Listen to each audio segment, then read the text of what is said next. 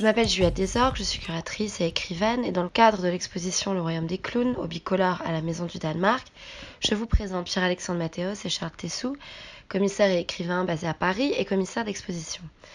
Je voulais commencer par le titre euh, de l'exposition, Le Royaume des Clowns, donc Clown Kingdom, et les thèmes qu'évoque ce titre et qu'on retrouve euh, aussi euh, dans l'exposition, donc l'idée du, clown, du joker, du prankster.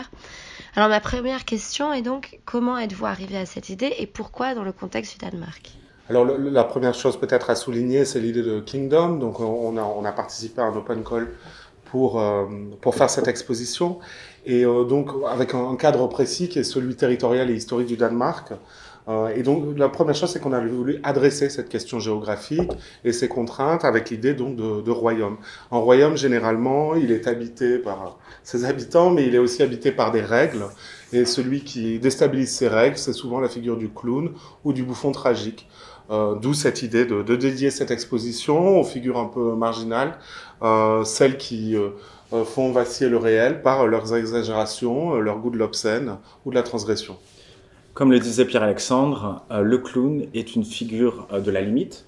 Euh, c'est à la fois un antidote aux hypocrisies de la société, à ces tensions, et c'est à la fois le, poison, comme ça, qui vient perturber l'ordre social. Mais on ne sait jamais, c'est voilà une figure politiquement très ambivalente, puisque c'est à la fois celui qui fait vaciller le royaume, mais en même temps celui qui lui permet, enfin qui crée une forme de catharsis et qui lui permet comme ça de, de résister aux tensions.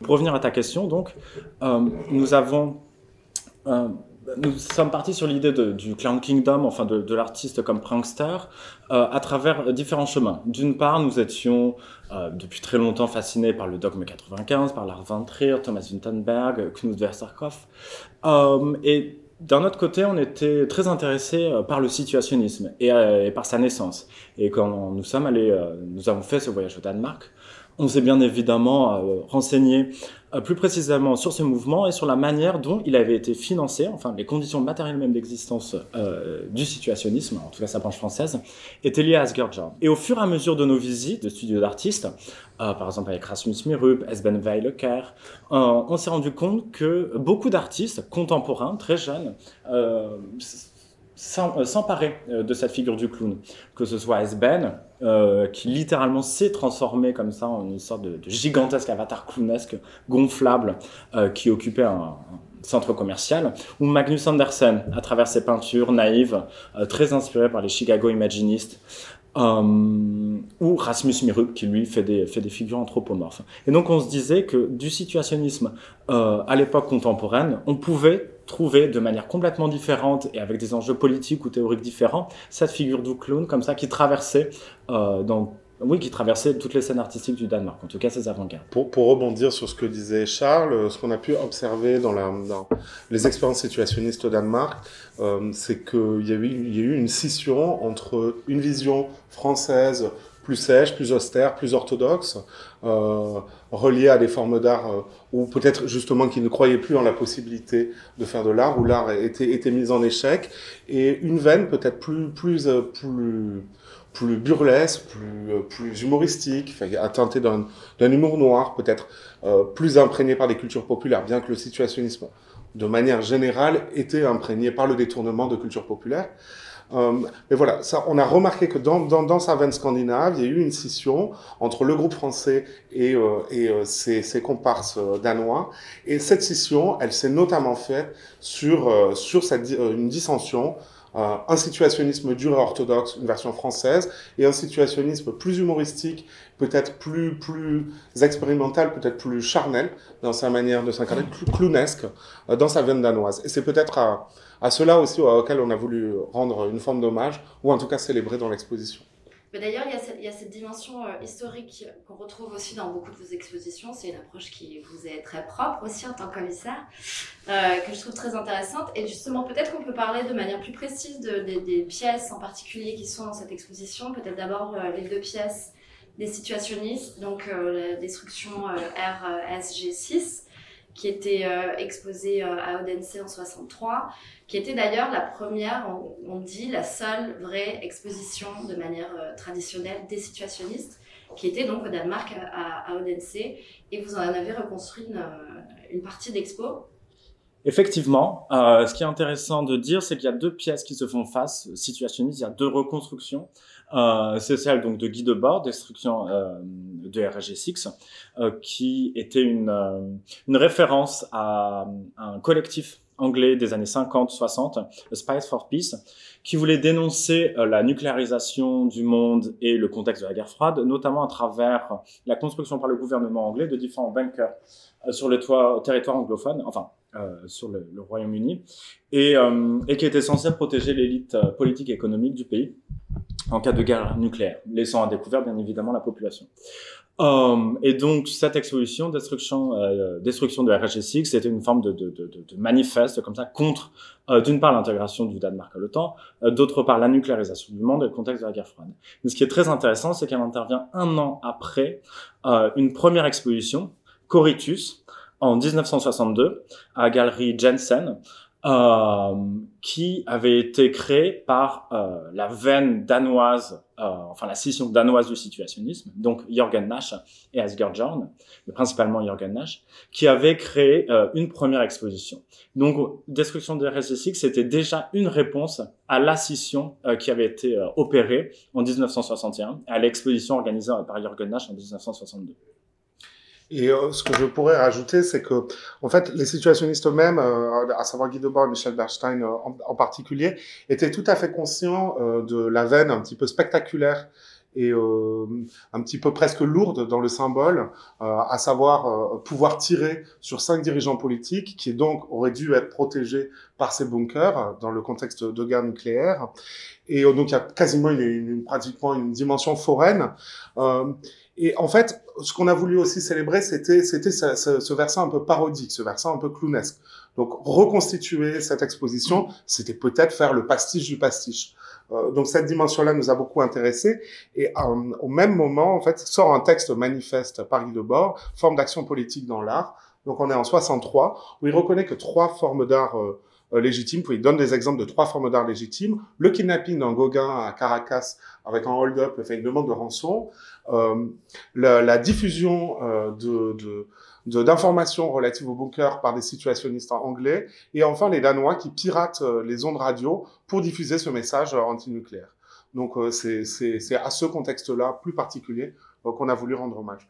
Ce, ce, cet aspect situationniste, il nous a aussi inspiré euh, postérieurement un, un, regard renouvelé sur le dogme, et notamment leur obsession dans le dogme des manifestes leur obsession des règles, et quand il y a des règles, généralement, on les transgresse. Et c'est exactement ce qui s'est passé quand, en 95, Lars von Trier et Thomas Winterberg inventent tout un tas de contraintes, euh, filmées de manière directe, toute une esthétique naturaliste, anti-spectaculaire, anti-hollywoodienne, euh, une forme de laideur aussi qui était, qui était voilà, manifeste et euh, qui, euh, qui, qui, qui, dans un certain sens, fait très avant-garde française. On peut penser à l'Oulipo, euh, ou euh, à Tiga Vertov avec le Kinoheim, dans une, une avant-garde russe, ou encore au situationnisme pour revenir. À... Mais pour revenir cinq secondes sur euh, sur les sur les situationnistes et les deux œuvres qu'on expose, on pourrait très bien nous dire que voilà, c'était c'était des œuvres qui étaient transgressives dans les années 60 et que normalement pour euh, pour célébrer ces œuvres, on devrait euh, les documenter au lieu d'essayer de les recréer. Que c'est comme si on, on en créait une forme de pastiche, une, une caricature, un décor. Et on pense qu'il y a deux manières en fait de, de, de rendre hommage, soit avec euh, de manière peut-être plus plus plus polie et académique en, en, en créant une forme de distance euh, comme ça, euh, intellectuelle entre le geste et euh, le spectateur, donc mettre des documents sous vitrine, ou en rendant hommage, en faisant le pastiche du pastiche du pastiche, en recréant ses œuvres, parce qu'on se dit que tous ces gestes, de manière générale, les situationnistes en premier, mais après ceux postérieurs, sont chacun à leur mesure des transgressions et que on pourrait voir ce, ce, cette exposition comme une sorte de musée des transgressions. Une, et c'est bien évidemment une oxymore, puisque tout ce qui est transgressif ne peut pas résister au processus de muséification, parce que c'est complètement réifié, le geste est réifié et complètement perd son, son, son, son, pouvoir politique. Mais on pense que justement, c'est en, en, mettant en scène euh, cette mort de la transgression, ou en tout cas la manière dont, quand on expose la transgression, on la tue, que c'est la seule manière de finalement résister à ce processus. C'est si peut-être on le pastiche lui-même. Il y a une autre figure que je trouve euh, intéressante, plus historique, du coup, qui, qui s'appelle Ursula Reuter Christiansen, qui dont vous présentez un film d'elle de 72, qui quelque part dans le travail lit de, manière euh, euh, dont le travail quelque part les situationnistes à Dogme 95. Peut-être que vous pourrez parler un petit peu plus de son travail. Alors d'une part, c'est vrai qu'il y a une esthétique à la fois très naturaliste, bien que ça soit très composé hein, au niveau des plans. Donc pour restituer un petit peu ce que c'est, Girl and a Pig, c'est un film de 72. On est euh, dans une vague de, tension et de diffusion très forte des idées féministes. On reproche à Ursula Reuter Christensen son manque de radicalité. Euh, avec ce film, elle n'en manquera pas, puisque euh, c'est l'histoire de, de, trois femmes, trois amies qui se rejoignent dans une maison de campagne et qui vont d'abord dorloter un cochon euh, pour euh, le castrer et puis pour le redorloter euh, ensuite. Donc c'est un film quand même qui a une certaine violence hein, en termes de d'imagerie qu'on ne pourrait plus d'ailleurs faire probablement aujourd'hui et pour de bonnes raisons, mais s'inscrivant dans le contexte des débats féministes et leur radicalité de, des années 70, ce film nous a particulièrement intéressés. Et ce qui est très intéressant, c'est qu'on a essayé de le mettre en lien avec d'autres pratiques qui sont euh, ben, complètement différentes, mais, mais qui créent des collisions intéressantes, et notamment celle de uh, Sitzel Meineke Hansen, uh, No Right Way to Come, um, qui est une œuvre des années 2010, et qui donc, euh, à travers une expérience de réalité virtuelle, euh, place le spectateur au sein d'une sorte de cyberdoll. Et ce qui était très intéressant, c'est que Sitzel est très lié au, ou en tout cas on, peut, on pourrait l'affilier au mouvement cyberféministe, et euh, notamment à toute une forme de critique euh, de la pornographie, la pornographie sur Internet et celle créée en image de synthèse, où elle essaye de retourner, ou littéralement retourner comme un gant, euh, le regard masculin euh, sur, euh, sur le désir, et notamment sur cette scène finale qui est censée conclure toutes les, toutes les, tous les films pornographiques qu'on appelle voilà, de manière familière le money shot ou le, jet de l'argent euh, où là, le money shot, en l'occurrence, sera celui d'une jouissance féminine. Ce qui nous intéressait aussi lors de nos discussions avec Sitzel, c'était d'exposer son, œuvre euh, dans le pays qui expose comme ça, de manière très royale, euh, l'origine du monde de Courbet. Le, Danemark est aussi euh, un pays qui a été qui est renommé pour la production de pornographie, qui est un pays avec une grande tradition libertaire, un rapport de désémission par rapport à la nudité qui est particulièrement marqué. Et c'est vrai que c'est un, un, motif qu'on retrouve souvent dans son cinéma. Euh, dans l'exposition, il y a de nombreux films. Il y a Les Idiots de Lars von Trier, qui, qui, cumule la, figure, qui conjugue la figure de, du clown, euh, mais un clown qui serait sexualisé. Je peux penser aussi euh, au Pinocchio de Thora Schultz-Larsen, qui sexualise la figure du Pinocchio, avec ce passage à l'adolescence. Donc, il y a toute une symbolique très ambiguë derrière la, la, la sculpture sur, sur une œuvre qu'on aime beaucoup. Et puis, euh, ça me rappelle aussi un des traits d'un manifeste de Coritus qu'on pourrait citer, qui disait que dans toute exposition euh, se devait d'être sexualisée, qu'elle devait accueillir à la fois bouteilles de vin et orgie. Je pense que cette exposition n'en manque pas, ni de bouteilles de vin, ni d'orgie, si vous savez bien observer les différents détails. D'autres liens, peut-être, à de parallèles euh, qu'on pourrait faire aussi. On a d'un côté les situationnistes, et ensuite une figure importante aussi de la scène plus contemporaine, Jens Hanning, qui a fait euh, une forme de, détournement euh, à sa manière euh, dans les années 90. Euh, Peut-être que vous pourriez parler de cette pièce. Bien sûr, donc on expose Danemark à l'envers. Donc, qui est une série de pièces où, il, dans une white cube, il marque le nom du pays dans lequel la pièce est produite. Euh, je me souviens plus très bien de la typographie, mais c'est une sorte de typographie Arial Black très imposante, très frontale, euh, qui a une certaine dose d'agressivité et qui nous faisait penser au geste radical et très simple et très pur dans son aspect politique euh, de Hans Sake à la Biennale de Venise de 1993, euh, lorsqu'il avait marqué Germania et écrasé et, euh, qu'il avait cassé le, sol du pavillon allemand. Et on trouvait que ce geste comme ça reprenait un peu ce, ce, ce... oui cette forme de, dimension ou comment produire du politique avec une économie de moyens genre extrêmement pure comme ça, un geste extrêmement dépouillé. il faut savoir que euh, Jen Sanning était là à double titre. Euh, D'une part, il a produit cette pièce. D'autre part, c'était lui-même une sorte de prankster face à l'institution culturelle d'Anas, puisque au moment où on a fait l'exposition, où on l'a contacté en fait, il était pris dans une sorte d'imbroglio financier et artistique avec une institution danoise, puisque euh, une institution, un musée à Copenhague lui avait commissionné une pièce la reproduction d'une pièce pour, il me semble, 70 000 euros. Et le jour où il devait euh, justement rendre cette pièce pour, pour l'ouverture de l'exposition, il a seulement rendu un cadre euh, vide avec marqué derrière Take the money and leave. Donc, euh, littéralement, prenez l'argent et partez. et donc maintenant, il est, je crois, dans une bataille légale avec le musée, même si voilà, beaucoup de gens défendent que c'est une idée artistique avant tout. Mais on aimait beaucoup voilà, le geste de Jen Sanning comme prankster par rapport à l'institution, où là, en l'occurrence, la transgression ne peut pas être récupérée. Et, et Jan en fait, aussi s'inscrit aussi, c'est un, artiste majeur de la scène 90 euh, danoise. À travers cette exposition, on voulait aussi rendre hommage à cette génération, qui pour nous a été une source d'inspiration euh, dès, dès, nos premières expositions.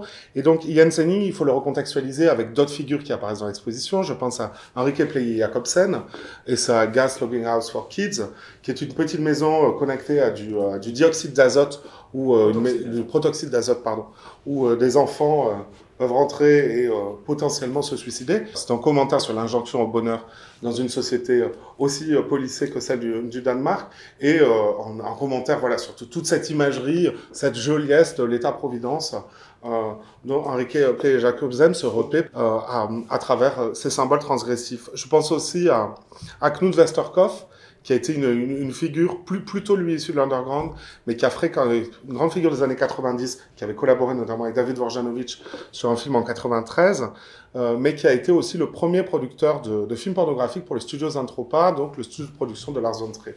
C'est pour la première fois, il me semble qu'il est, montré en France. Il était extrêmement généreux puisqu'il nous a donné 15 heures de films, des productions parfois qui n'avaient jamais été montrées. Et c'est quelqu'un qui oscille entre activisme, euh, pornographie, euh, scène musicale, donc peut-être une figure un peu plus, un peu plus retorse, un peu plus, un peu plus, un peu plus impolie, un peu moins institutionnelle qu'on a voulu intégrer à l'exposition. Je voulais aussi vous parler parce qu'il y a, il y a une vraie euh, mise en scène dans l'exposition qui est très, euh, très marquante.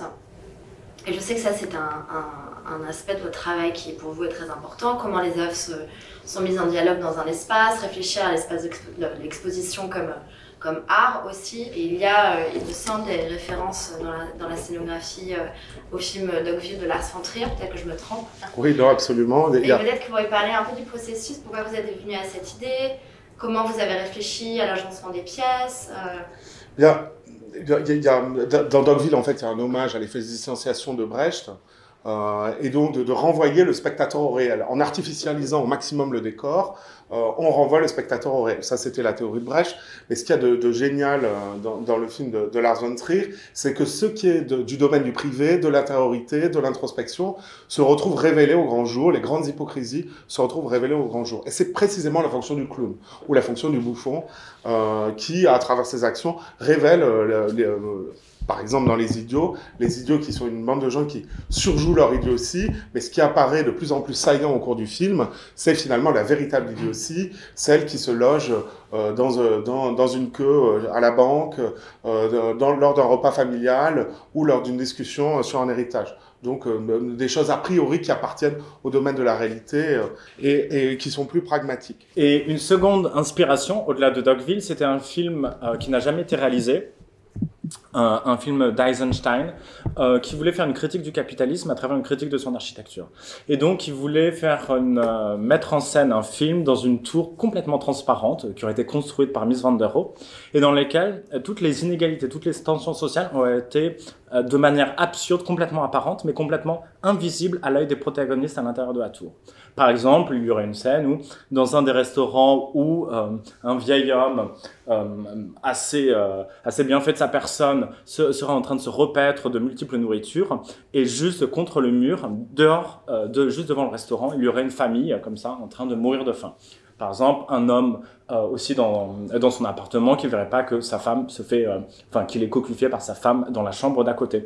Et on trouvait ça très intéressant l'idée qu'une exposition, voilà, à travers différentes, euh, en, faisant le pastiche de différentes institutions comme ça, euh, il y a l'église, il y a l'ambassade, il y a le bunker, il y a la mairie puisse mettre, créer des collisions euh, idéologiques comme ça entre, entre différents principes. Euh, D'autre part, ce qui nous semblait euh, intéressant, mais ça de, manière générale dans, le fait même de faire une exposition, c'est de ne pas faire une exposition comme ça qui, qui euh, argumentative ou, euh, qui, produirait des questions. Euh, L'idée d'une exposition, c'est bien évidemment de produire de l'altérité, enfin d'une exposition qui produirait des réponses. L'idée, justement, c'est une, une, exposition qui produit des questions, qui produit de l'altérité. Et, il y a plusieurs expositions qui se mêlent dans celle-là, c'est-à-dire il y a d'une part des euh, des hommages à d'autres expositions, les situationnistes, donc on recrée des expositions à l'intérieur de l'exposition. Euh, il y a bien évidemment la première exposition avec des nouvelles œuvres d'art ou des œuvres d'art qui étaient déjà existantes, originelles. Et enfin, il y a euh, la référence à Dogville ou à Sophie Eisenstein, qui serait le troisième layer de cette exposition. Et il y a bien évidemment énormément de, de collisions qui ont été créées entre les pièces qui n'ont qui n'ont pas été forcément pensés et qui, euh, dont les liens euh, nous, sont, euh, nous sont apparus a fortiori. Et on aime beaucoup que l'exposition soit comme ça un peu une énigme à déchiffrer, même pour ses propres curateurs, du fait de ces collisions comme ça inattendues. Alors on s'est imposé quelques, contraintes, un petit peu à la manière du dogme. donc par exemple, on a utilisé les, strictement des meubles de l'ambassade. Donc on est allé piocher comme ça dans l'histoire de l'ambassade et les précédentes expositions des meubles qui nous ont permis de, figurer les intérieurs euh, donc des différentes maisons et des différentes institutions qui habitent l'espace. Euh, cette idée des, meubles, elle nous avait été aussi inspirée par euh, une adaptation d'un roman de Kafka par Martin Kippenberger, fait qu'il avait adapté en exposition et qui est américain, où il y a comme ça une sorte de quadrillage de différents meubles de différentes époques, qui est une exposition qui formellement nous avait beaucoup marqué. et puis, je pense à The City de, de Jean Dering, euh, qui était à Eindhoven, il me semble bien.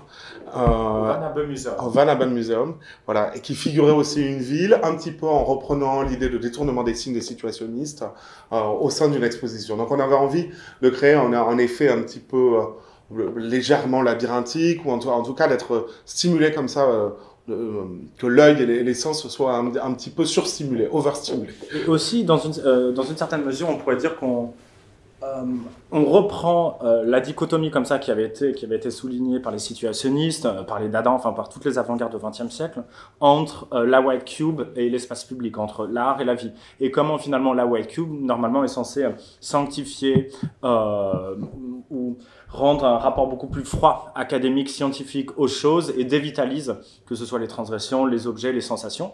Et on se dit que dans une certaine mesure, peut-être que l'exposition idéale, euh, c'est sûrement une utopie, mais l'exposition idéale, au lieu de sanctifier les choses, au lieu de transformer euh, voilà l'espace d'exposition en une forme de temple, euh, de sanctuariser, euh, peut-être viendrait intensifier euh, toutes les tensions qui existent dans l'espace urbain. Peut-être que si on conçoit une ville comme une machine euh, to sustain alterity, peut-être qu'une exposition devrait être ce laboratoire dans lequel toutes ces altérités pourraient être encore décuplées. Dans Destruction de RSG 6, il y avait quand même un enjeu politique. Les situationnistes étaient, étaient un, mouvement, un groupe qui avait un, engagement politique très prononcé. Mais dans la pièce, euh, les, soldats sont des jouets, ce sont des soldats en plastique. Mais euh, cette, pièce, quelque part, est devenue une sorte de parodie aussi d'elle-même. Est-ce que l'art, à, votre, avis, a une possibilité de vraiment changer, euh, où l'artiste peut avoir une place importante dans la société? Quand on voit la manière dont, par exemple, le cinéma de Lars Trier a été reçu et crée des dissensions, euh, c'est évident, car encore dans le débat public, euh, des, des, des, formes de diffusion et d'effets créés par des, par des œuvres d'art. Euh, donc oui, mais tu, tu, as absolument raison. Je pense que l'exposition des situationnistes, elle, se vivait déjà comme une sorte de parodie, un aveu d'échec sur les possibilités révolutionnaires de l'art. Euh, et donc elle surjoue euh, bah, des, des, des, des, signes, des clins d'œil à la culture de la consommation, euh, du jouet jetable, euh, d'une forme de récit de pacotille, euh, de, de, de, des récits de guerre et de conflits, donc a priori de l'histoire sérieuse. Et voilà. Euh, et euh, notre exposition, à travers différents moments, je pense qu'elle elle, elle, offre comme ça des collisions entre quelque chose de très high candy, euh, une sorte de palette de couleurs presque enfantine, et puis des surgissements de, de, de, de violence euh, qui sont assez, assez marqués. Et j'espère qu'elle qu'elle crée une forme de, de, de, friction ou de dissension chez le spectateur. De là à dire qu'elle ait des, des, vertus révolutionnaires, peut-être pas. oui, bon, on espère que, que l'exposition déborde, déborde comme ça sur le réel. Oh, ou en tout cas, tout du moins, fasse, fasse réfléchir le, le, spectateur sur, sur le Danemark ou même sur la société en général. Euh, après, oui, je pense que le, le je sais pas si l'art en tant que tel, euh, surtout maintenant, où on habite quand même dans, dans une époque où c'est extrêmement professionnalisé, enfin, que, que ce soit, ce soit sur un aspect commercial ou sur un aspect institutionnel, où tout, tout, tout est maintenant, tous les discours sont extrêmement polissés. Euh, donc je ne sais pas si, si l'art peut avoir des vertus révolutionnaires, mais en tout cas, on peut reconnaître chez certains artistes, que ce soit dans l'exposition ou, euh, ou autres, euh, qui, euh, qui créent euh, comme ça des, des, formes de dissensus, que ce soit dans le discours ou dans leurs gestes. On parlait justement avec Michael Bolt hier, qui est un spécialiste du situationnisme des avant-gardes et de la portée révolutionnaire de l'art, et qui lui a une théorie très intéressante sur les avant-gardes, où il dit que les avant-gardes, finalement, euh, elles ont perdu à l'heure actuelle, et c'est pour ça qu'elles ne peuvent plus être qualifiées d'avant-garde, leur, euh, leur portée révolutionnaire. Que finalement, euh, on ne peut pas comprendre les avant-gardes uniquement par rapport à une histoire de l'art, mais qu'il faut les comprendre par rapport à une histoire politique avant tout.